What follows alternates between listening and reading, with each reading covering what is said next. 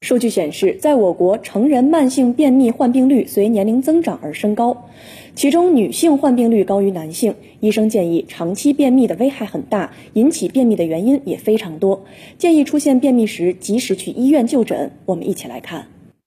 您那个平躺着，然后蜷起腿，放松，肚子放松啊，这儿疼是吧？嗯，是，这儿有一点胀。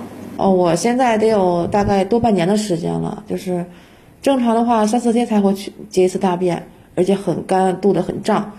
医生介绍，便秘患者的典型症状一般表现为长达半年以上，每周排便少于三次，并且费力困难。需要提醒的是，长期使用开塞露刺激排便是不正确的，容易导致便秘患者直肠排便功能减退。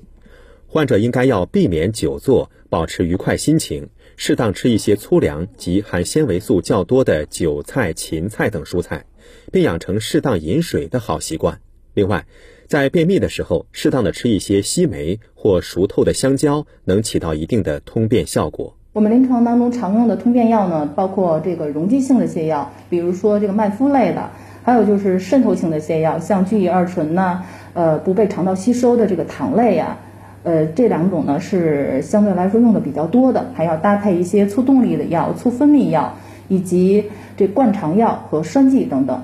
另外，一些患者想通过用酵素等产品来改善便秘，医生特别提示，这种方法存在隐患，可能导致便秘患者从无法规律性排便走向短期内高频次排便的一个失衡状态。腹泻严重的这个情况下呢，导致水分。